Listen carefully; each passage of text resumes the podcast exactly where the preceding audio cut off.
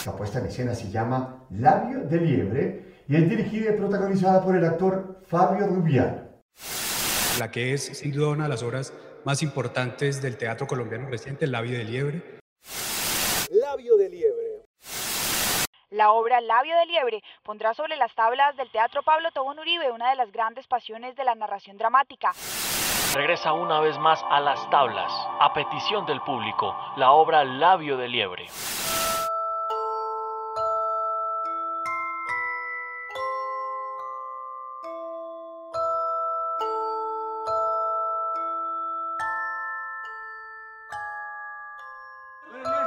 Son muchas las cirugías que hay que hacer para intervenir la boca. Vamos a dejar en claro esto.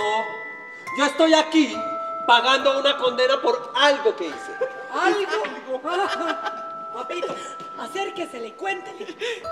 Algo no, señor, no. em, me mató, señor. Usted. Usted me mató.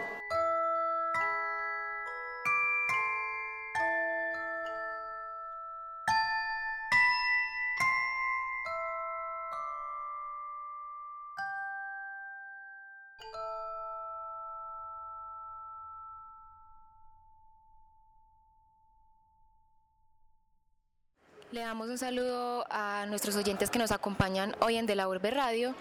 Hoy tenemos el gusto de que nos acompañe Fabio Rubiano. Él es dramaturgo y es director de la obra Labio de Liebre que recientemente se está presentando en Medellín.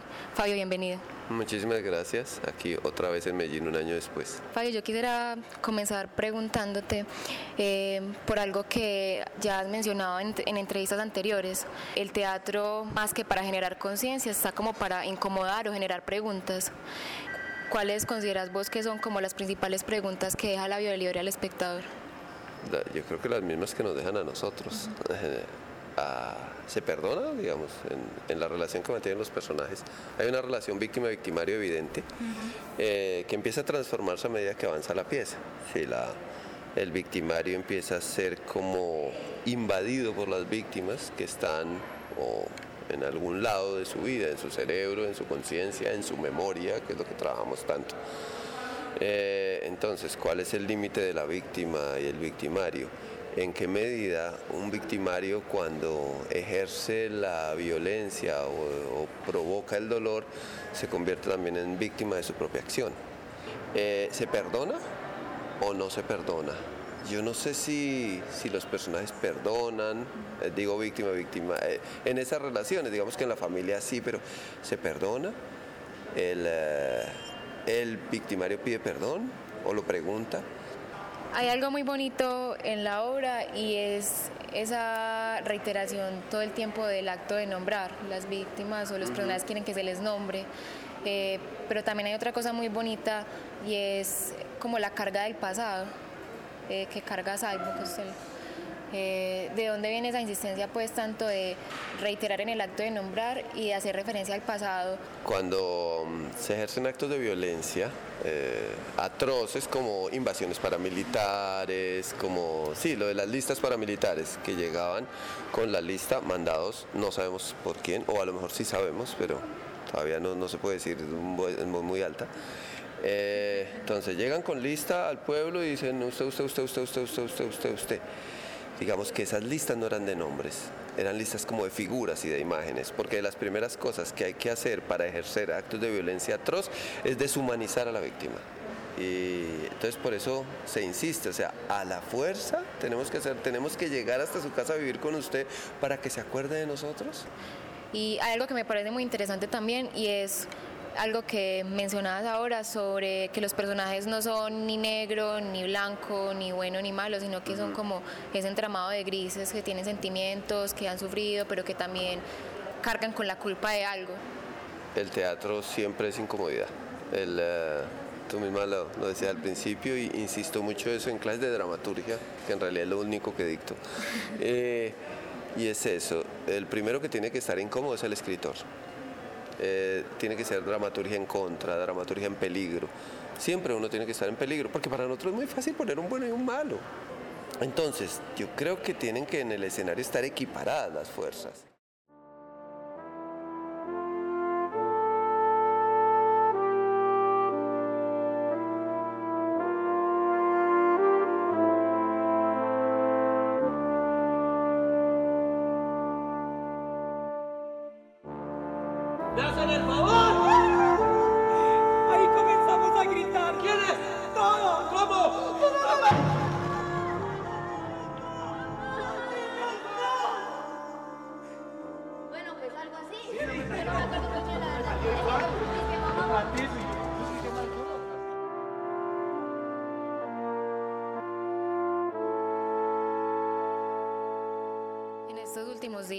Que han sido como tan frenéticos en el país, y en estos últimos años también se ha hablado mucho de perdón o esa capacidad de perdonar.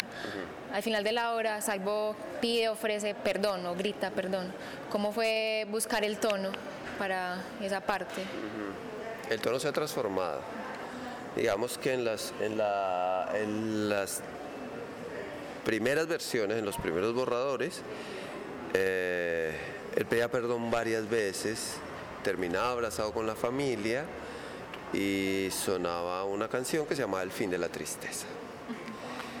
Que cuando lo empezamos a ver nos dijimos, no, esto ya parece un happy end de, de guion serie B gringa. Entonces, no, no puede ser así. Entonces se fueron limitando, se fueron limitando y nos interesaba más la ambigüedad donde todos se van, no sabemos si lo perdonan y no sabemos si se perdonan.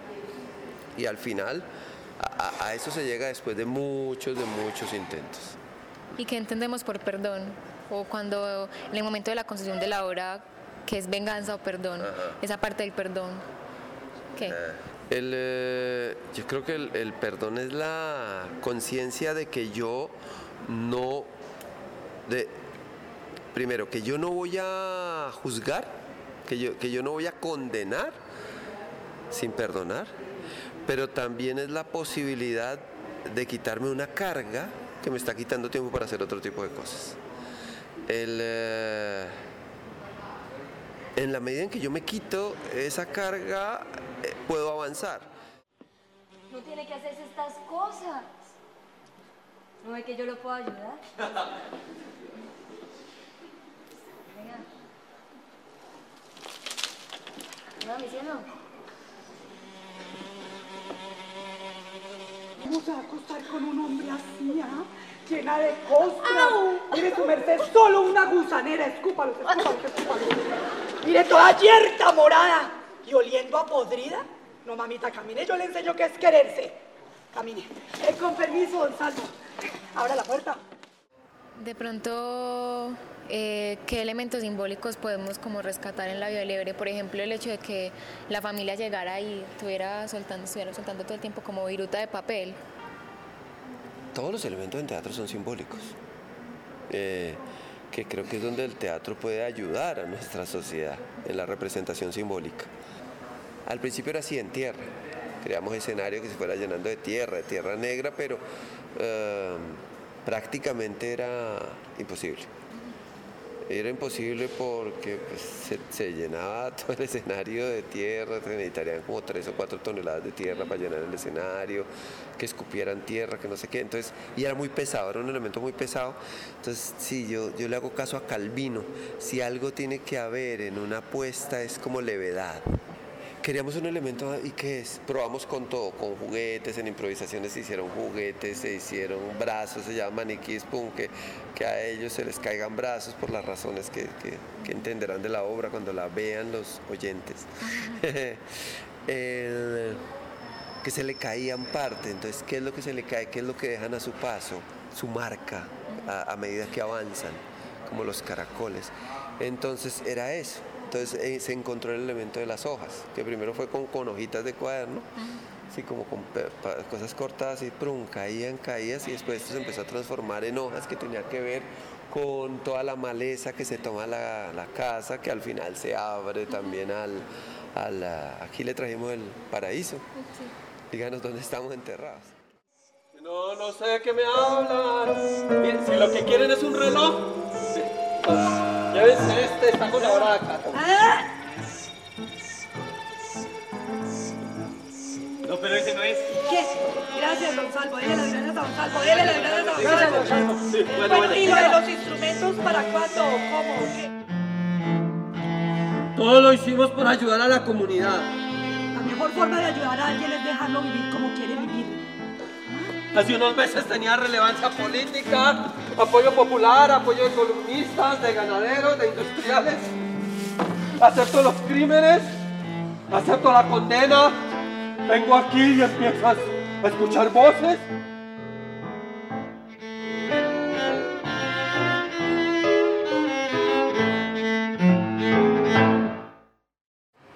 Eh, hablando ya de una faceta como más personal eh, y teniendo en cuenta que en el labio de liebre hay tanto humor, o bueno, no, no hay chistes, pero la gente se ríe. Fabio, ¿usted qué lo hace reír? ¿Qué le causa gracia? La contradicción. Lo contradictorio es lo que más, es lo que más risa da. Eh, sí, donde más chistes salen es en la contradicción. La comedia es una tragedia con distancia, dicen. Ustedes tienen una obra que se llama Cada vez que ladran los perros, que también toca como temas de violencia y de guerra. ¿Se parecen? ¿Hay referentes parecidos con la vida de liebre? ¿Se tomaron cosas o nada que ver?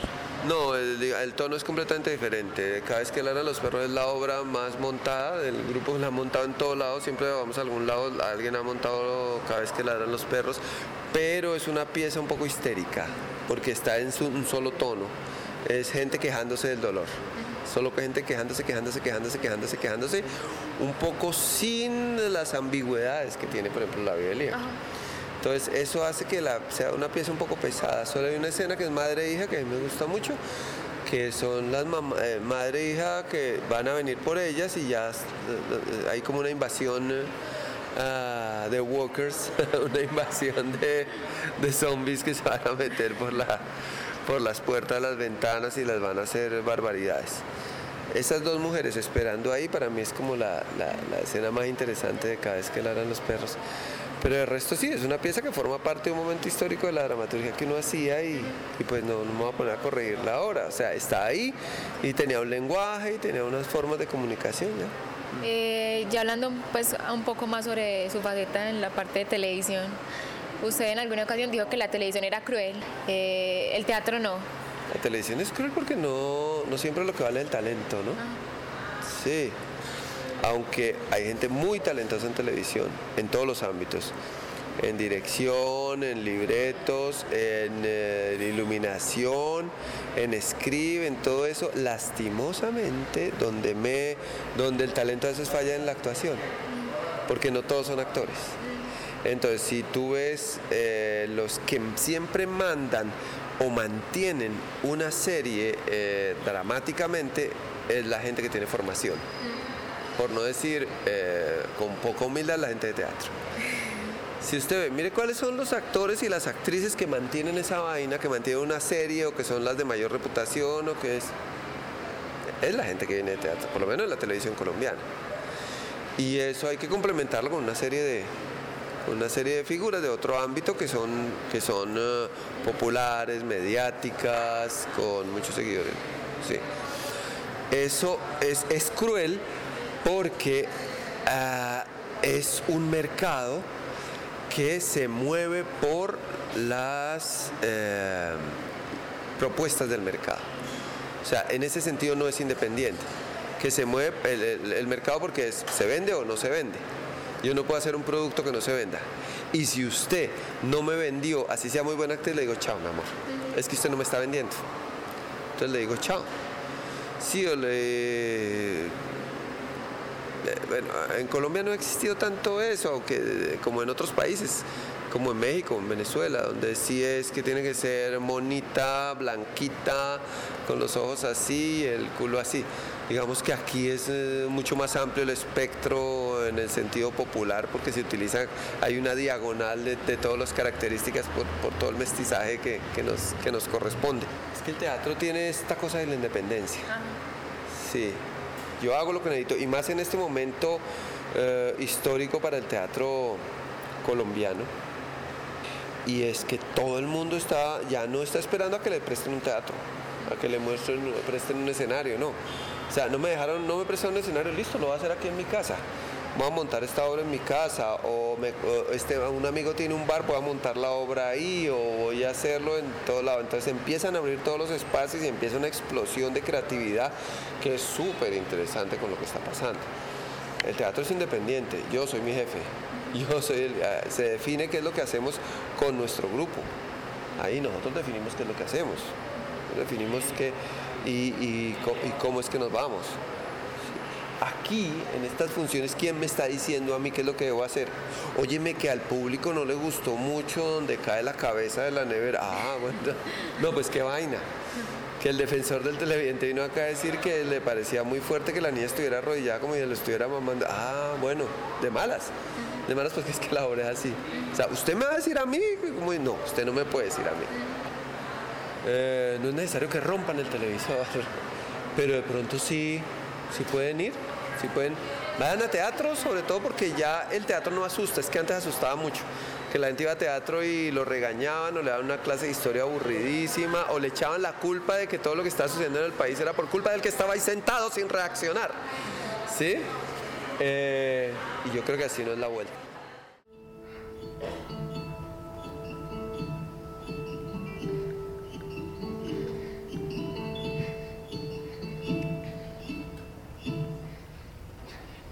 No. No me lo impida. Mire, mire, lo que pasa es que la última vez que nos vimos usted y yo, yo me oriné en los pantalones cuando usted sacó el machete. Y a mí me mucha vergüenza volverme a orinar en los pantalones y que usted se empezara a hablar de mí y de mi vida libre. Por favor, por favor, préstame el baño. No, no, No tiene ningún derecho a entrar en mi casa, en mi baño. No quiero problemas en este país. No. Le doy 30 segundos para que salga. No sé cómo se llama su discapacidad, no me importa, no soy el culpable. No, no le voy a dar ni un minuto ni 30 segundos. Voy a contar hasta tres. Si no sale, lo saco. Uno, dos. Los testigos dicen que hubo muchos gritos y cacareos, más que de Nos encontramos con una de las protagonistas de lo ocurrido ese día, Girama la gallina. Hay un juego que a ellos les gusta mucho que llaman la carrera de la gallina sin cabeza. ¿Oh? La cogen a uno, la zarandean, le gritan, le asustan.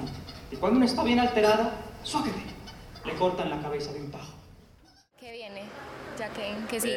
Eh, tenemos ahí varios proyectos, tenemos varios proyectos eh, que están ahí como cosiéndose. Vamos a ver si hacemos una obra de, con la, digamos, con, de- dentro del tono de, de La vida del liebre, que tiene que ver directamente con conflicto y víctimas desde otra perspectiva, desde otro lado, verla desde otro lado. O si nos vamos con una pieza pequeña de dos actores, dos actrices, que, que maneja otras cosas, que es más una comedia negra.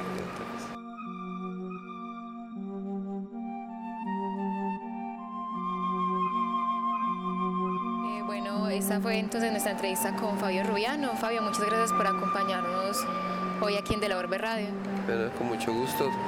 Agradezco toda la, cualquier atención que se le preste al teatro. Es lo que más necesitamos. El teatro siempre ha estado atento al país. No solamente ahorita en épocas de conflicto, ahorita me refiero al post-conflicto que no se ha dado, sino desde el conflicto, desde hace más de 50 años el teatro viene tratando los, los temas sensibles del país.